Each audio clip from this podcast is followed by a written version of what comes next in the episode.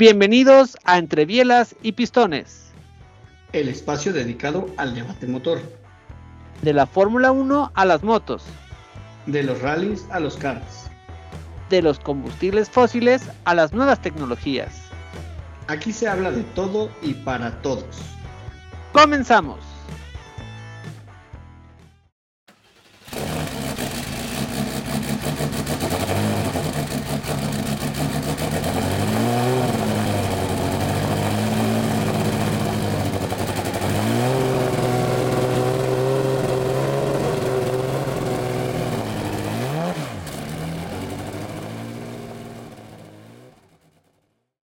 Tal amigos de Entre Bielas y Pistones? Aquí estamos una vez más grabando otro episodio para ustedes.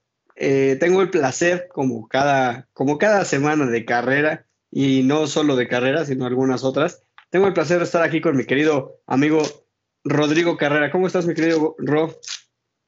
Mi estimado Charlie, pues un placer estar grabando un nuevo episodio contigo y pues traemos eh, bastante información porque fue un gran premio bien interesante, con datos, con muchas cosas que pasaron y pues para pronto. Así es, uno que pensaría que ya con el campeonato de pilotos prácticamente definido, con el campeonato de, de, ¿cómo se llama? De constructores también prácticamente definido, ya sería un poco más aburrido y no. Qué eh, emociones tan interesantes nos dio esta carrera. Así es que, ¿qué te parece si damos un pequeño resumen de cómo se vivió el fin de semana para todas las personas que no lo pudieron ver o que nada más vieron el resultado, ¿no? Sí, y la verdad es que fue un gran premio muy particular, pasaron muchas cosas, pero bueno, vámonos eh, paso a pasito y por el principio. El Gran Premio de, Estados Unidos, como bien dice Charlie, a lo mejor muchos dicen, ah, ¿para qué vemos la Fórmula 1? Pues ya Max es campeón. Pero, pero, pero, eh, están pasando cosas que son bien importantes para el futuro. Y una de las cosas que más en lo personal puedo destacar del Gran Premio de, Gran Premio de Estados Unidos es lo que pasó en los Libres 1. Porque, como muchos sabrán, los libres 1 muchas veces son usados por equipos para poderle dar la oportunidad a pilotos, ya sean los pilotos reservas para que hagan kilómetros o otros pilotos. Y en este caso, pues no sé por qué fue el elegido el Gran Premio de Estados Unidos, pero debutaron cinco pilotos. Bueno, debutar realmente, digamos que debutar, debutar, fueron tres y los otros, bueno, cuatro y, el otro ya era un viejo conocido. Y dentro de estos, eh, pues ahí podemos tener nuevos, pues nuevos pilotos en poco tiempo. Entonces, voy a empezar en orden. En McLaren tenemos Alex Palou. Eh, si muchos no lo conocen, Alex Palou es un piloto español eh, que corre en la Indy junto con Pato. Este fue campeón de la Indy el año pasado. Este año eh, tuvo por ahí eh, un poco de revuelo porque firmó con McLaren eh, y dejó su equipo de, IndyCar. Después regresó con su equipo de IndyCar, pero Alex Palou va a ser piloto de desarrollo en la Fórmula 1 de, McLaren y pues en este en estos libres 1 se estrenó ya oficialmente como piloto la verdad no lo hizo mal, eh, quedó en un lugar discreto, 17, pero bueno. Entonces Alex Polo eh, seguramente por ahí puede dar el salto de la Indy a, la Fórmula 1 en, poco tiempo. El otro que voy a mencionar es, es alguien bien importante que yo no personal no lo conocía, pero escuchando al amigo peruano Jorge Keklin en su programa de los lunes de Twitter, lo conocí, que es Loyan Sargent. Ese es un piloto estadounidense que es muy bueno él debutó con Williams y él va a ser el piloto que sustituye a Latifi en Williams. Nada más que como dato curioso, él no tiene la superlicencia, entonces va a tener que ser kilómetros para poder eh, eh, pues sí, cumplir los requerimientos de la superlicencia. Los que no sepan que la superlicencia, bueno, pues es la, licencia para correr en Fórmula 1 y él pues se estrenó también eh, en, en, los Libres 1 y va a estar corriendo mucho más tiempo, eh, va a estar creo, no sé si en México o en las próximas carreras para acumular kilómetros y bueno, y tener la superlicencia. Después eh, tenemos por Ferrari eh, Robert, ese es un muchacho muy joven que también estuvo a los mandos de, Ferrari. De Alfa Romeo tenemos al buen Teo, igual un muchacho muy joven. Y después tenemos a Antonio Giovinazzi, no sé si se acuerdan de él, él estaba en Alfa Romeo, nada más que él tuvo mala suerte porque él estuvo en Haas, bueno, eh, llevó el Haas y bueno, llevó el coche contra los muros, entonces no tuvo muy, muy buena suerte. Esos fueron los libres 1. Los Libre 2 también fue algo muy especial. Eh, para los que vieron en Twitter que subimos los, eh, los, horarios, seguramente les llamó la atención que esa práctica duró media hora más, en total fue una hora y media, y es porque, eh, bueno, fue una sesión de, prueba, de probar neumáticos Pirelli, entonces también fue algo distinto a lo que es las prácticas 2 tradicionales. Ya prácticas 3 ya fueron normales y la clasificación igual se dio de forma normal. La verdad es que la clasificación, Charlie, no, no me sorprendió mucho. Este, había muchas penalizaciones, dentro de las que nos importa más, pues está la de Checo, porque obviamente eh, Checo penalizó porque está eh, pues guardando o haciendo todas las herramientas necesarias para llegar al Gran Premio de casa, pues con la mejor, el mejor performance. Entonces, pues Red Bull decidió que penalizara en este Gran Premio, pero bueno, les doy cómo queda, eh, cómo quedó la clasificación y después les digo cómo arrancaron porque por las penalizaciones muchos cambiaron. La gran sorpresa creo que de la clasificación fue Carlitos Sainz. Este, la verdad es que ahorita lo comentaremos, pero había un meme que decía el sábado eh, Carlos está muy feliz y el, y el domingo seguramente va a estar muy triste y así fue. Pero bueno, la verdad es que nos sorprendió porque fue una pole muy luchada, entonces Carlos se llevó eh, la pole position. En segundo, eh, el buen Charles también hizo un buen trabajo. Max quedó segundo, Checo quedó cuarto, Lewis eh, quedó quinto, sexto quedó Russell, séptimo Lance Stroll, octavo Lando Norris, noveno Alonso, diez Valtteri, Bottas, once el buen Albón, 12 Sebastián, 13 Gasly, 14 eh, nuestro amigo Sou, 15 eh, el buen Sunoda, 16 Kevin Magnussen, 17 Daniel, 18 Esteban, 19 el buen Shumi y 20 Latifi. Como dato curioso, si se dan cuenta, los primeros lugares fueron dos Ferraris, dos Red Bull y dos, eh, este, dos Mercedes. Y por ahí empieza a sumar la cabeza Aston Martin.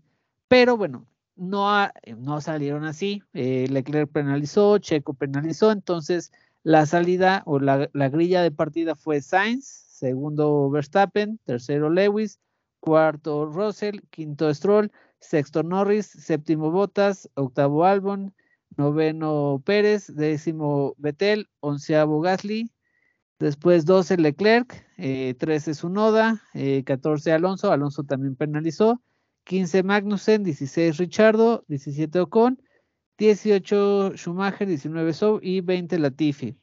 ¿Va? Entonces, eso fue lo que pasó. Este, lo, traté de resumir lo, más rápido en unos 3, 4 minutitos, pero así fue el fin de semana. Entonces, arrancamos ya bastante bien, porque les digo, arrancamos eh, con muchos pilotos jóvenes que debutaron, muchos pilotos pues penalizaron, pero esto es en vías de, pues de, de, cosas que se están jugando, ¿no? Como el caso es de Leclerc y de, y de Checo, que los dos están jugándose el subcampeonato, entonces eh, pues los dos se están protegiendo y creando las armas para poder pelear hasta el final.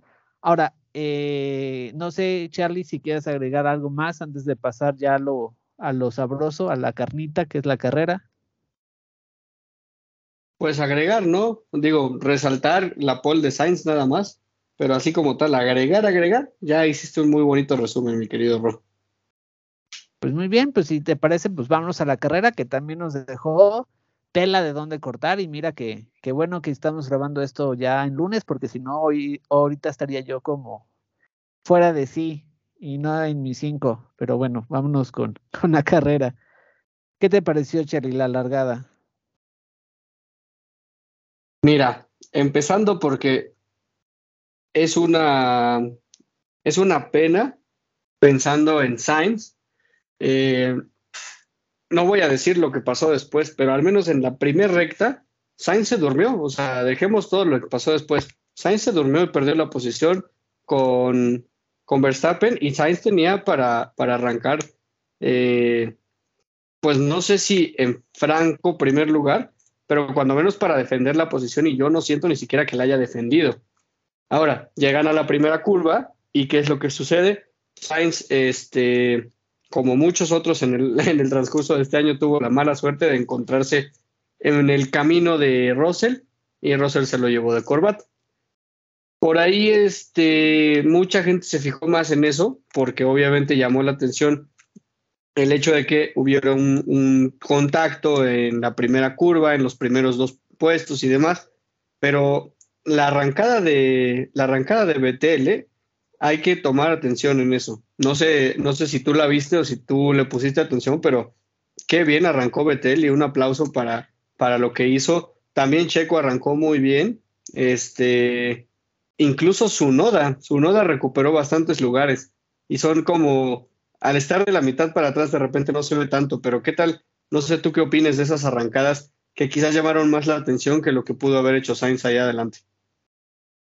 La verdad es que yo creo que me quedo con, con Sebastián. Estoy, mira, mira que Sebastián en su momento en Red Bull me caía gordo por, por cómo era, pero ya saben que ahorita Sebastián es de, pues sí, puedo decirlo que es un piloto que, que me cae muy bien y, y reconozco, eh, quién es y me gustó muchísimo porque no nada más fue la largada, eh, en toda la carrera hizo excelente trabajo y la largada pues creo que fue el inicio de una gran carrera o diría que es la mejor carrera de Sebastián que he visto en muchísimo tiempo, mi estimado Charlie.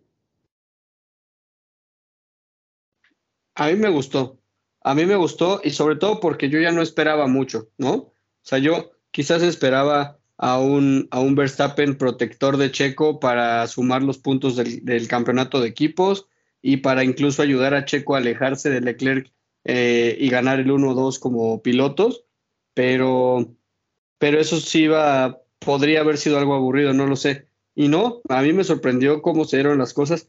Claro, desde que supimos que, que Checo iba a cambiar piezas y sabíamos que iba a arrancar atrás, eh, ya toda esta parte de lo que yo podría haber imaginado ya cambiaba, ¿no? Pero sí, me gustó mucho la carrera, me gustó eh, ver, por ejemplo, a los dos, eh, a los dos Aston Martin, que aunque Stroll me cae mal, pero Vettel se lo merece y estaban allá adelante, estaban allá adelante por momentos. Me gustó también Alonso, Alonso que hizo muy buena carrera, estaba haciendo muy buena carrera y y después todavía hizo mejor carrera, ¿no? No sé si quieras contarnos qué pasó con Alonso.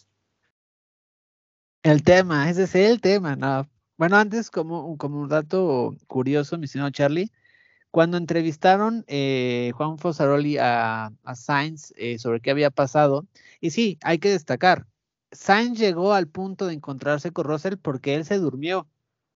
Entonces, digamos que eso hay que destacarlo. Según Sainz, eh, y eso no lo tengo yo muy presente, habría que revisar que en el Gran Premio de Estados Unidos siempre el que larga mejor es el de que está en la segunda posición. No saben por qué, si es por cómo está construido la pista, pero según Sainz siempre pierde el que queda en, la pole. Mm, para mí no es pretexto porque si ya sabes eso, pues trabajas más la salida. Entonces, pues destacar eso, eh, Sainz se durmió y, tiene que trabajar muchísimo más en eso. Este, de Alonso, bueno, para ponerles en contexto, eh, la largada, pues sí, eh, Sainz se tuvo que retirar porque del golpe, digamos que el coche no quedó visiblemente mal, pero por problemas hidráulicos, bueno, lo retiraron. Después por ahí la Tiffy nos dio un susto, eh, se quiere retirar a lo grande, este, pero bueno, dio un trompo, no pasó nada, pero después el buen Botas, que también este año todo le pasa al buen Botas, queda fuera, hace un trompo, queda fuera y sale safety car.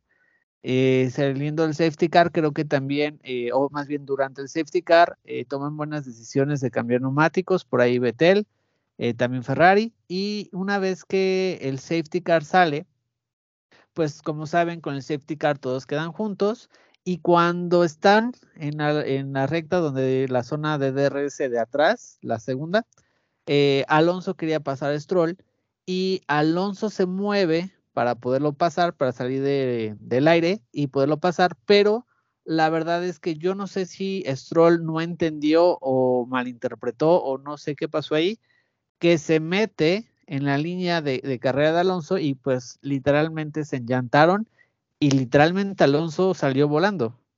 Bueno, salió volando, estuvo por como, ¿qué te gusta? 20 segundos eh, en caballito como si fuera moto y de ahí pues Alonso cae, eh, no llega a golpear algo contra la barrera, pero logra sacar el coche. Yo no personal pensé que iba a ser abandono, obviamente Stroll sí fue abandono y dije, bueno, pues ya se acabó la carrera de Alonso y hasta aquí quedó, pero lo sorprendente es que llegó, o más bien llevó al coche a Pitts, en Pitts le cambian el alerón y le dicen que continúe cosa muy rara porque cuando tienes un choque de esa magnitud, o sea, todos los ajustes, todo el setup del coche, pues se va a la basura. Entonces, ok, puedes continuar en pista, pero el coche queda muy maltrecho, entonces, pues muchas veces no tiene caso que continúes porque pues si ya cambiaste motor y, y tienes todas las piezas nuevas, ¿qué necesidad de desgastar si no tienes el performance completo? Entonces, por lo general son retiradas. Y Alonso quedó por ahí del lugar 17 y empezó a remontar, puso neumáticos duros y empezó a remontar, remontar, remontar, remontar. Y tú veías los tiempos de Alonso y era muy competitivo, pero muy competitivo. Y llegó a estar en sexto lugar. Ahí, eh, ahí empieza, creo que. Y la verdad no quiero hacer una discusión de esto de la FIA porque ya chole con la FIA. Simplemente lo que les voy a decir, ¿qué pasó con Alonso? Porque muchos seguramente leyeron lo que pasó con Alonso. Bueno, Alonso pudo continuar, iba en sexto lugar y hasta el final, en la última curva, Alonso peleó con Norris porque pues están peleando el cuarto lugar de constructores. Y Norris lo pasó, pues Alonso traía neumáticos ya de 36 vueltas. El gran problema de esto es que no sé si ustedes sabían, pero hay una regla en la Fórmula 1 que dice que si el coche es inseguro, te sacan bandera en negra y naranja, si no me equivoco, y eso te obliga a parar en pits para que puedas solventar eh, lo que tiene mal el coche y pueda presentar un peligro para los demás. En este caso, Alonso traía, si no me equivoco, el retrovisor del lado derecho eh, bailando o ya casi roto, y creo que no sé si es cuando pasa Magnussen, sale volando el espejo. Entonces, en teoría, le tenían que haber sacado la bandera negra y naranja para que parara y una de dos, si no lo puedes eh, solucionar, pues es retirada. Y la FIA nunca le sacó una bandera negra y naranja, nunca. Y de hecho yo no lo sabía, pero escuchando eh, Soy Motor, que es un canal eh, de Fórmula 1, decían que Haas durante la carrera, durante 30 vueltas, le estuvo diciendo a la FIA, oye, el coche es inseguro, y nunca los pelaron acabó la carrera y para los que no sabían, cuando acaban la carrera hay una inspección técnica a los coches.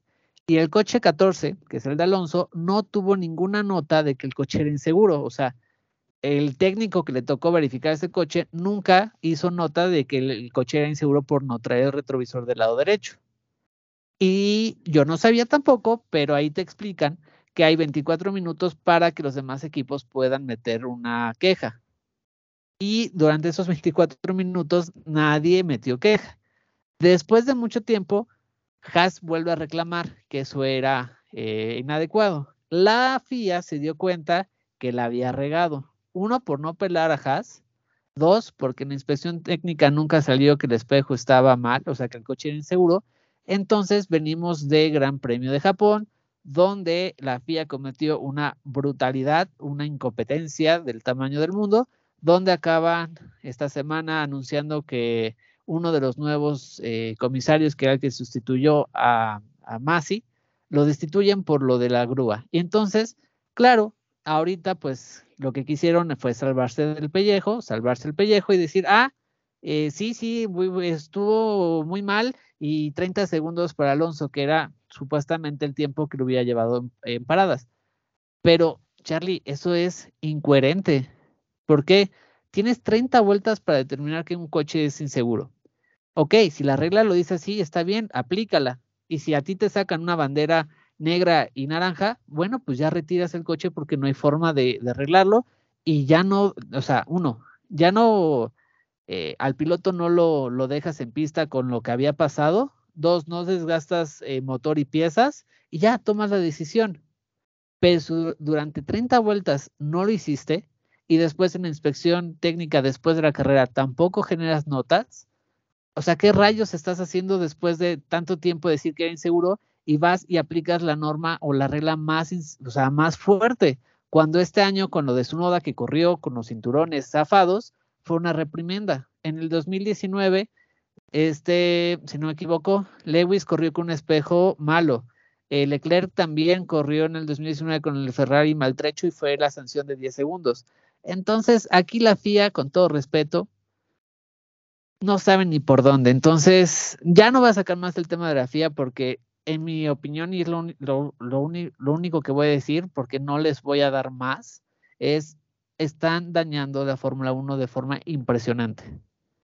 Y eh, lo interesante es qué va a pasar el día jueves. Eh, hoy salió la noticia que Alpine remetió el reclamo y el día jueves se van a reunir este, y van a, tomar una decisión.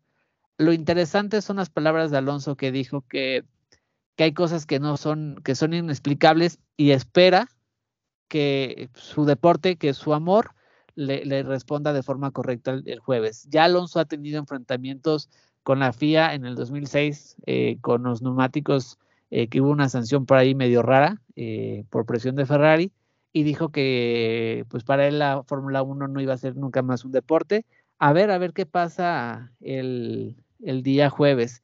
Y esto también lo dejo aquí y porque eso también va a afectar a qué? A Red Bull también esta incoherencia de la, de la FIA y de quererse salvar y de querer corregir errores, a ver qué sanción le pone a Red Bull por el techo de presupuesto.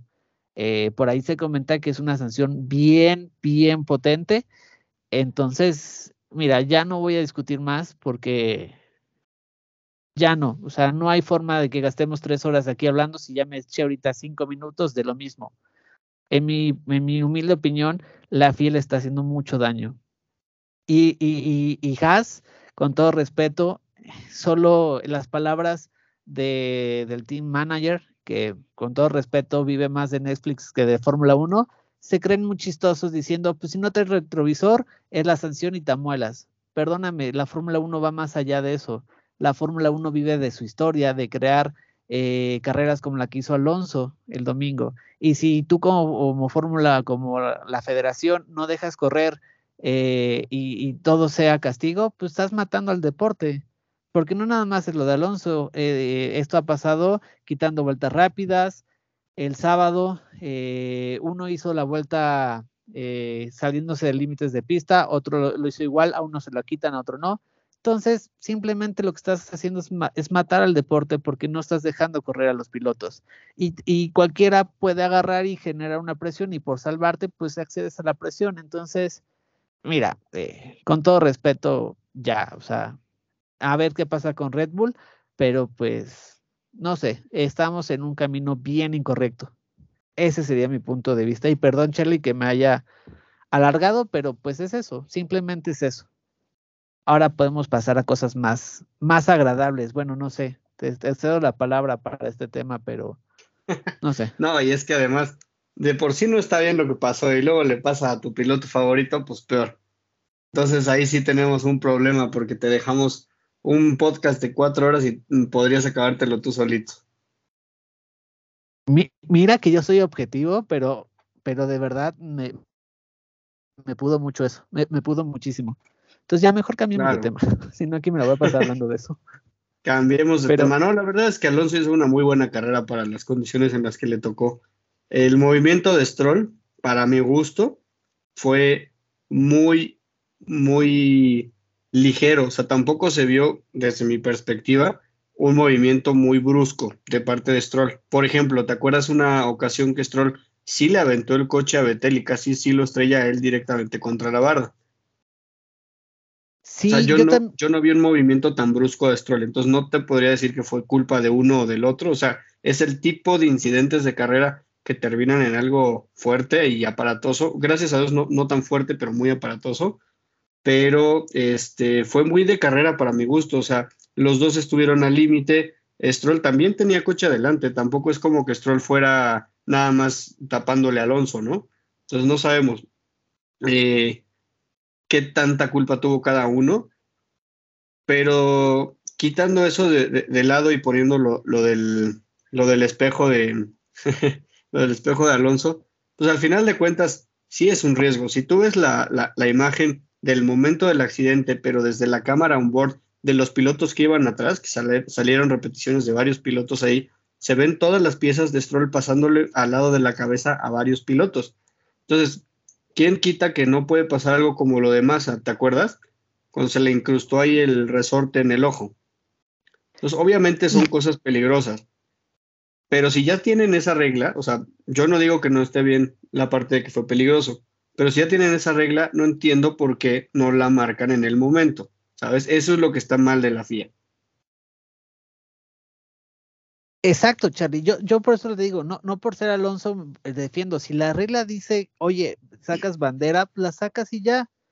La cosa es, ¿de qué te sirve sancionar a un piloto 30 segundos si lo dejaste correr durante 30 vueltas, que era una condición insegura, según tú, para los demás pilotos? Exacto, exacto. O, eh, sea, eh, Es ilógico. Entonces, a, a, lo que voy es, probablemente sí era inseguro. O sea, si lo piensas de manera objetiva, pues sí es inseguro traer una parte del coche ahí volando que en cualquier momento se puede soltar y le pega al que va atrás. Y claro que es peligroso, ¿no? Pero si eso es peligroso y, y objetivamente el tema de, de, la sanción es que sea más seguro para todos los pilotos, entonces lo tienes que sancionar en el momento, porque justo como dices, lo dejas 30 vueltas y entonces le estás dando el riesgo a los pilotos 30 vueltas, a todos los que van atrás. Entonces de nada sirve ni la sanción ni la seguridad de los pilotos. Pero por otro lado, si te acuerdas, ¿Cuántas veces castigaron a Gasly esta semana? O bueno, este fin de semana. O sea, le sacaron bandera. Este. Ay, se me fue. ¿Cuál es la de.? Ah, se me fue, se me fue. La de blanco y negro. Ah, sí, por. Le sacaron la blanca y negra. Tuvo que hacer una penalización y luego le dijeron que no la hizo bien y otra vez vuelves a hacerla y otra vez. Entonces, yo creo que ni siquiera, o sea, ya ni siquiera digo Gasly, yo creo que los mismos oficiales no saben ni lo que están haciendo, ¿no? ¿Sabes qué siento? Que, es, que ni ellos mismos, o sea, tienen tanta presión por querer hacer las cosas bien, porque ellos mismos saben que la están regando, que lo único que está pasando es que lo están haciendo peor, ¿no? Es cuando, cuando tú sientes mucha presión porque sabes que algo va a pasar, lo único que provoca es que pues, pase. Y siento que es eso. Por eso te digo, siendo muy objetivos y sí me dio mucho coraje porque pues fue Alonso y la verdad es que desde mi opinión fue una excelente carrera, pero sí siento que la, la, la Fórmula 1 pasa lo de Japón, pones en riesgo la vida de Gasly. Y, y, la solución es, ah, pues sabes qué, mejor corro a este cuate que ya no, para que no diga nada. Y después, al otro día, a la otra carrera, haces también cosas incoherentes. Entonces, pues, ¿qué vas a correr en cada carrera a todos? Oye, pero también, también viste que en esta carrera hubo una grúa adentro de la pista y los coches seguían. No tenía el mismo grado de riesgo porque no había lluvia, pero la grúa estaba dentro de la pista y los coches seguían andando. Sí. Pero eh, volvemos a lo mismo, Charlie. O sea, la solución es, ok, voy a correr a este. Y al que corrieron tenía mucha experiencia, ¿eh? Entonces, siento que, que no están haciendo un gran cambio y le están haciendo mucho daño a la Fórmula 1. Porque, insisto, es que no nada más es esto. Lo hemos visto, no dejan correr a los pilotos. Es que los límites de pista, es que no sé qué. Oye, pues, son carreras, ¿no? Entonces. Pero, pero ¿a qué te refieres de que corrieron a alguien que tenía experiencia? ¿A Michael Massey? No, no, no, no, no. Al que corrieron eh, esta semana. Que fue ah, el que tomó la decisión. Que fue uno de los dos. Cuando corrieron a Massey, trajeron a dos que eran los sustitutos de Massey. Sí. No recuerdo los nombres, eh, pero uno, el que corrieron, según yo, es el de la WEC, el que hacía todo lo de Le Mans, era el director de, eso. Y pues, como siempre, ah, hay algo mal, agarro y corro a la persona. Pero la regla, la regla sigue estando mal, ¿no? O sea, sigue estando la interpretación mal. Entonces a eso me refiero. Este, no sé, me, deja un poco decepcionado la, la FIA. Y, ya no es en contra de un piloto, ¿eh? Ya estoy viendo que. No, pero, pero la FIA nos lleva decepcionando años, ¿no? O sea. Sí. De, de, hecho, pensemos en el campeonato de 2021. Estuvo peleado por las malas decisiones de la FIA de no sancionar de manera correcta a Botas, cuando hizo lo mismo que hoy Gasly, que sacó completamente de competencia a autos. Cuando Hamilton mandó al hospital un mes a Verstappen, entre, entre otras cosas, ¿no? Entonces, el, el campeonato del año pasado estuvo tan peleado y tan cerrado en puntos por esas malas decisiones que no tuvieron los pantalones para poner penalizaciones correctas, además de muchas otras cosas, ¿no? Y en este año tampoco se ha visto nada bien en muchos aspectos, ¿no? O sea, hay muchas cosas que justo, para empezar, la seguridad de los pilotos y para seguir la congruencia entre una carrera y otra. No son congruentes. Ahora dime, ¿qué va a pasar con Red Bull con el techo del presupuesto? ¿Qué, qué, se va a inventar la FIA? Y mucho es por la presión que está ejerciendo Mercedes, como que se quiere cobrar lo de lo de la última ah, carrera del año pasado. Por supuesto, por supuesto. Yo creo que Red Bull, con ese riesgo que tiene de la penalización que vayan a poner, yo no sé si les puedan quitar el campeonato del año pasado. No sé si, se los quieran cobrar este año. No creo, pero yo creo que sí. Lo que está buscando Mercedes es quitarle la ventaja que tiene Red Bull, que no es tan fácil quitársela para el año que entra. ¿Y cómo? Bueno, pues por ahí sonaba que los van a sancionar limitando el tiempo en un túnel de viento. Entonces, eh, te das cuenta, es un poquito como una lucha de, de, poderes, ¿no? Entonces, no sé, no, no, no me agrada del todo. Este. No, ya es un tema muy político y muy eh, fuera de lo que es el deporte, la verdad. Exactamente, pero ¿te parece, Charlie, que también comentemos otras cosas que hay bien positivas y, damos entrada también a, pues, a lo que va a pasar esta semana, que es el Gran Premio de, de, México? Yo no personal. Antes, otra que no fue tan positiva. Vettel pues estaba haciendo el carrerón de su vida. Ah, cierto. en el carro que traía ¿Y te acuerdas de cuánto fue la parada que le echó a perder la carrera? No tengo el número. 16.8 segundos. Sí. Dime qué broma es esa. 16.8 segundos. Ahora sí, como dicen, ni Ferrari. ni Ferrari hubiera hecho 16.8 segundos. Pero, ¿cómo lo recuperó? Igual, también le Pero imagínate, si, si, no hubiera perdido esos 16.8, ¿dónde hubiera quedado? La verdad es que sí, la carrera de, Sebastián, o, en general de Aston Martin, porque también cuando Stroll choca con Alonso. También, Stroll estaba muy adelante. Sí. Y el mismo Ocon también. Ocon arrancó de fosos y se metió muy rápido a buenas posiciones. Pero y después se fue, se fue atrás, no sé por qué, pero eh, sí, lo de Sebastián fue una pena, pero me dio mucho gusto porque recuperó mucho Charlie. En las últimas vueltas eh, en las peleas que tuvo con todos, sobre todo la de Magnussen en la última vuelta, que luchó curva con curva con él para poder pasarlo, pues la verdad es que me está gustando porque creo que era es un buen final para Sebastián. No, no, no se merecía acabar de otra forma. Entonces, pues sí, la verdad es que brilló muchísimo. Ojo, también le pasó a, Max, ¿no? En pits, que también no le podían poner la rueda izquierda. Bueno, ya después Max con el coche, pues lo sobrepasó, pero también llamó la atención que Red Bull nunca se equivoca y ahora le pasó a, al buen Max. Y le pasó.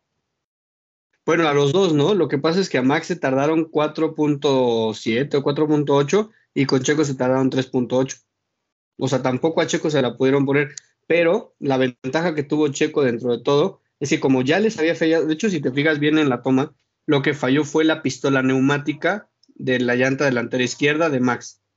Entonces, como obviamente son las mismas pistolas neumáticas para los dos cambios de, es decir, para los dos equipos, bueno, para los dos pilotos del equipo, este, como que se notó que ya estaban preparados. No sé si viste que en cuanto le intentó poner y vio que no funcionó con Checo, luego, luego la cambió porque ya, sabía, ya sabía que ya estaba fallando esa.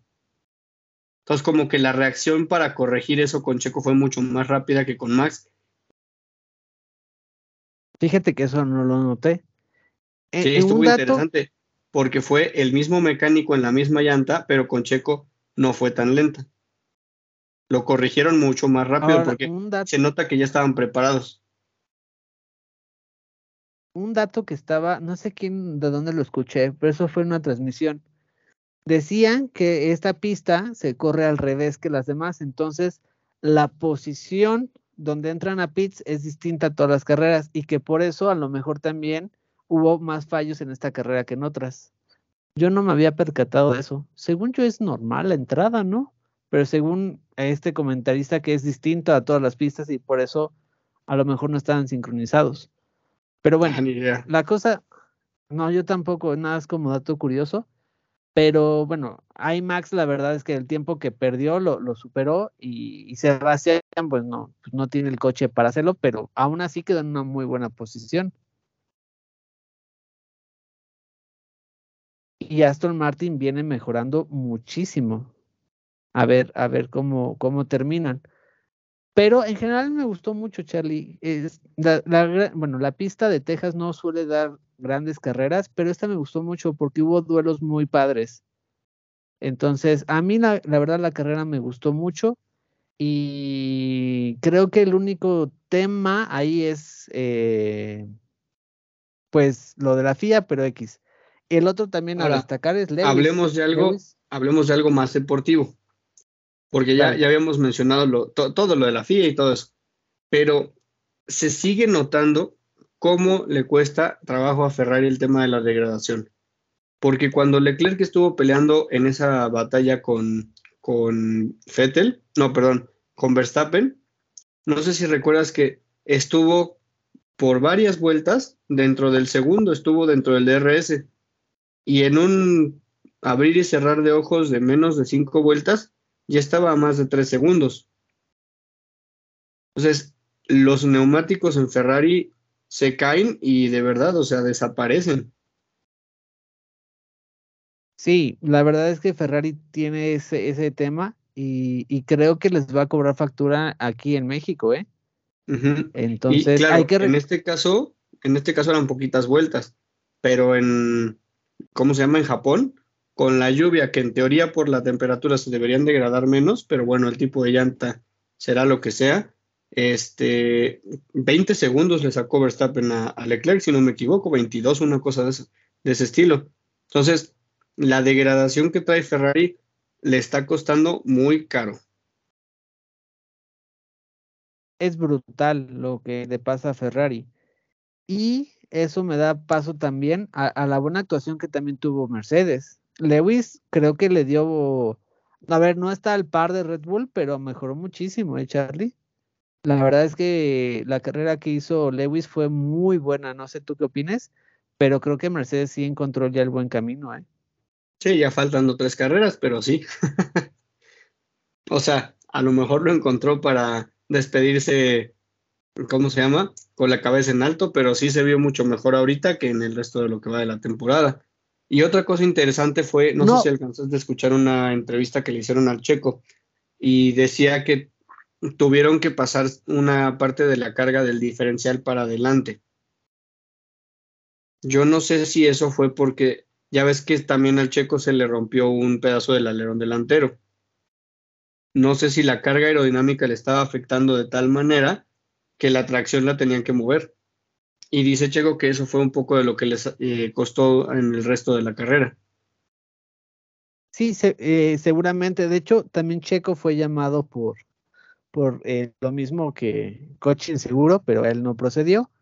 Pero sí, la verdad es que Checo la verdad no hizo mala carrera, porque ok, no subió al podio, pero el Checo arrancó bastante atrás y hizo muy buena carrera. Bueno, el tema es que Leclerc sí quedó por delante de él, pero la verdad es que a mí la carrera de Checo no fue mala, porque hay que destacar que él penalizó y él arrancó desde atrás. Y no es una pista donde puedas adelantar tan fácil. Entonces, en lo personal, creo que Checo hizo buena carrera y llega con buen pie al Gran Premio. Porque por ahí escuché que venía, ¿cómo dijeron? Que ya venía mal, que ya empezó a perder la racha. Y bueno, no porque no te subas un podio es que tienes mala racha. Simplemente, pues Checo tomó la decisión con el equipo de penalizar en el Gran Premio y creo que la sacó barata. Ojo, que también eh, el único tema que, que entiendo es que también penalizó Leclerc y pues Leclerc quedó por delante de él. Pero, a ver, tampoco es el fin del mundo. Claro, pero Leclerc se fue con el auto completo. Checo ya traía lo que decíamos, no sé si qué, tanto le afectó en la carga aerodinámica el trailer de alerón así, porque de hecho, si te acuerdas, en ninguna parada de pits le cambiaron la nariz a Checo. ¿Y por qué sería eso? Se me hizo muy raro. Yo me imagino que si tienen los datos de la telemetría y de todo, toda la información que está recibiendo el equipo y se dan cuenta que la cantidad de segundos o milésimas de segundos que pierde por vuelta o que le afecta por vuelta no justifica siete segundos adicionales en una parada de pits. Es mi única lógica, porque no, no entiendo por qué no le pondrían un alerón completamente nuevo. Sí, eso O porque ya habían ajustado. También puede ser porque ya habían ajustado lo de la carga aerodinámica al mover esto que dijo Checo que tenía que ver con el diferencial. Entonces, si ya ajustaron de otra manera, entonces a lo mejor ya no necesitaban mover eso. Buen punto. Pero está raro, ¿no? Nada más sería un análisis de, de, de o sea, de tiempo, es decir, cuánto pierdo eh, por vuelta o cuánto me afecta al ritmo que traigo versus cuántos segundos pierdo si cambio nariz en una parada.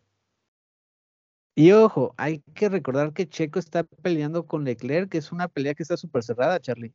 Entonces, eh, a lo mejor muchos se les olvida, pero es que literal, la pelea que ahorita se va a dar, yo creo que hasta el final, va a ser la de Leclerc y, Checo. Entonces, cualquier puesto que pierda o algo cuenta y, va a ser bien importante. Entonces, eso que dices tú, pues a lo mejor le suena muy simple a muchos, pero no, el, el, el pues el pararte te cuesta posiciones, ¿no? Pero bueno, ¿qué te puedo decir? Claro, al final cada punto, ahorita entre Checo y Leclerc va mucho. Cada punto que se puedan ir sacando entre ellos vale mucho para el final del campeonato. Quedan dos pistas, tres pistas, tres pistas. Queda México, Brasil y Abu Dhabi. Y bueno, también reconocer que Red Bull ya logró el campeonato, ¿no? De, constructores. Ya campeonato de constructores, gracias a que no pudo sumar puntos Sainz y quedaron en buenos lugares Checo y Max que como dato curioso, Charlie, ya tenía el último campeonato de constructores que consiguió Red Bull fue en el 2013. Porque el año pasado hay que recordar que sí, el campeón fue Max, pero el, campeonato se lo llevó Mercedes. Entonces, Red Bull quita, ¿cuántos campeonatos seguidos tuvo Mercedes? Desde el 2014, fíjate tú. Entonces, también hay que reconocer eso que logró Red Bull en Estados Unidos, ¿no? Sí, y, no nada más reconocer eso, reconocer que también eh, tiene que ver el checo.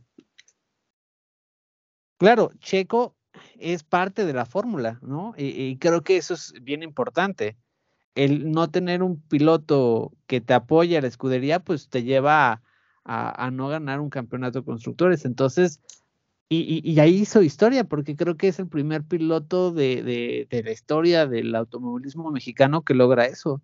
Y, y ok, sí. el campeonato es de Red Bull, pero fue gracias a, a Checo. Y ahí te va, te va una cosa, Charlie. Hay un dicho que, eh, que dice que no hay dos sin tres. No sé si has escuchado ese dicho. No hay dos sin tres. Bueno, pues ahí te va mi, mi pensamiento. En Japón, Red Bull festejó, ¿no? El campeonato de Max. En Estados Unidos festejó el campeonato de Red Bull. Ok. ¿Por qué no, por qué no en México festejar que Chico gane la, la, carrera y también festejen? De ahí el dicho de no hay dos sin tres. me, me, gusta, digo, no, no justo, o sea, sí, sería ganar una carrera, pero no sería todavía asegurar el segundo lugar.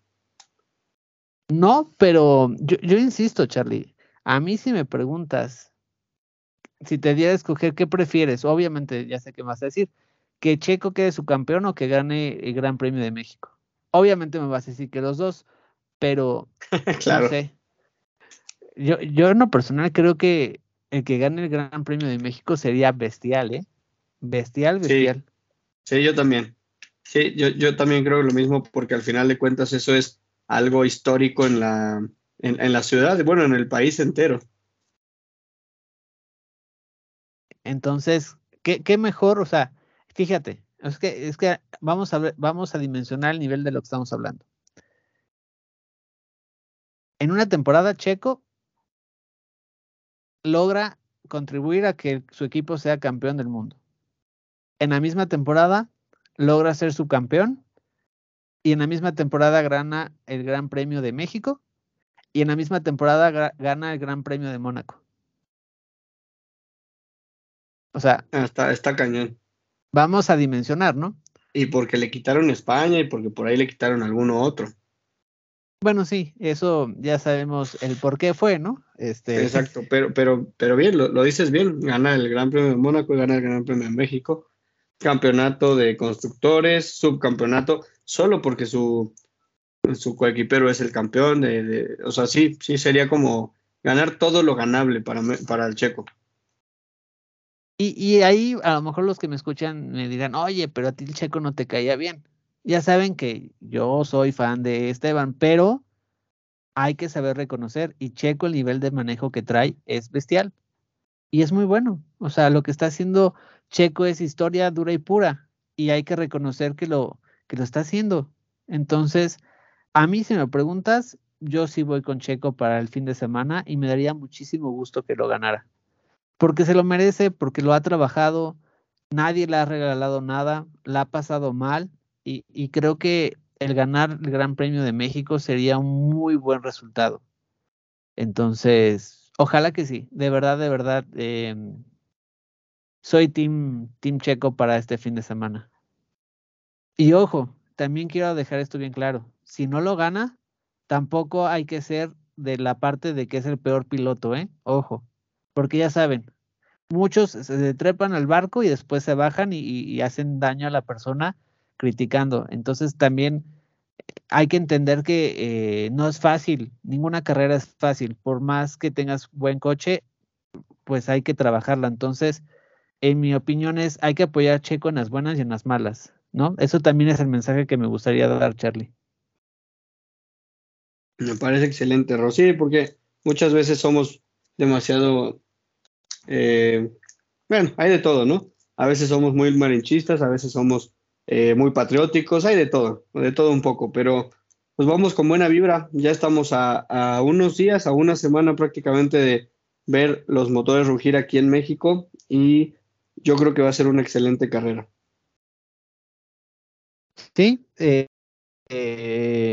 yo, bueno, este año creo que ninguno de los dos va a poder ir, ¿verdad? No, estuvo difícil conseguir boletos. Pero bueno, tú tuviste la oportunidad.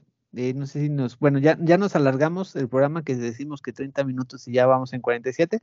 Pero me gustaría que nos platicara, Charlie, tu experiencia del fin de semana. ¿Del fin de semana del año pasado? No, no, de lo que viste este fin de semana, de lo que me ah. compartiste. ok. Este, estuvo padre. Mira, vamos a platicar rapidísimo. Yo iba por, eh, esta, en, para todas las personas que nos escuchan eh, en diferentes partes del mundo o de la República, esto fue en la Ciudad de México, en la zona de Polanco. Eh, resulta que hay una joyería que está resguardando los trofeos oficiales que se van a entregar el domingo. Yo tuve la oportunidad de entrar a esa joyería, ver los trofeos en persona y tomarme por ahí una que otra fotos, en las cuales obviamente ya le puse su correspondiente arroba a nuestro querido Checo Pérez, que por supuesto me ignoró, pero eh, están bien bonitos, están preciosos los, los trofeos y claro que obviamente la joyería también tenía muchas cosas ahí de, souvenir, eh, como, no sé, por ejemplo, malcuernillas y ese tipo de cosas, pero bueno, de una calidad que no te imaginas, ¿no? Pero está precioso ver los, los trofeos y sobre todo saber que ese es el trofeo que puede estar levantando el checo el próximo domingo. Y, es bonito, ¿no? El tener esa sensación. Entonces, por eso, por eso me, cuando me enseñaste la imagen, dije, ah, qué padre. Entonces. Dije tan, dije tan cerca y tan lejos. sí. Y bueno, y también eh, hay otra cosa que a lo mejor, eh, si no van al Gran Premio, pero pueden quedar de recuerdo, en la lotería, que es la Lotería del Zodiaco, sacaron cachitos especiales del Gran Premio del 60 aniversario. Entonces, sabes para cuándo es ese para, cuándo es ese sorteo de la lotería? Ya los puedes conseguir, salieron hoy. Ok, perfecto. Oh, entonces, eh, yo ya. Seguramente es el, sorteo de la lotería del mismo domingo, ¿no? Sí, es del Zodíaco, eh, pero está muy padre los, los billetes. Este, yo ya encargué los míos, entonces espero que me los guarden. Pero igual es, es, un buen recuerdo y es algo que, que, pueden hacer. Entonces, pues mi estimado Charlie, yo creo que hay que disfrutar el Gran Premio, eh, sea cual sea el resultado. Eh, hay que tomarlo como son, carreras, la buena vibra ahí está para que Checo gane. Creo que todo Red Bull está en eso, este, entonces también es muy bonito, ¿no? Ver cómo un equipo apoya a un piloto. De verdad, eso también es, es bien padre. Entonces, y Checo se lo merece. La verdad es que no es nada que le estén regalando, es 100% eh, cultivar lo que trabajó en, en, estos años, ¿no? Desde el año pasado. Y, y, sería, sería algo muy, muy padre. Este, entonces, las vibras están ahí. Hay que entender que son carreras. Si pasa, de verdad hay que disfrutarlo, hay que vivirlo si no pasa, también hay que entender y, seguir apoyando a Checo, ¿no? Ese es, ese es el mensaje. Mi estimado Charlie. Me, me gusta mucho. Pues yo creo que por aquí ya nos vamos despidiendo, ¿no? Sí, sí, sí. Esperemos estar grabando eh, en pocos días eh, un, un, episodio donde tú me robes la palabra, por obvias razones. Si pasa eso, ya sabemos por qué fue. Entonces, con mucho gusto, esperemos que pase eso. Ojalá, ojalá gane nuestro querido Checo en México. Vamos a echarle mucha buena vibra y todos vestidos de verde. Sí, sí, sí. Entonces, mi estimado Charlie, pues te parece, la dejamos aquí y nos encontramos en el próximo capítulo. Nos vemos. Gracias a todos por escucharnos. Saludos. Bye bye.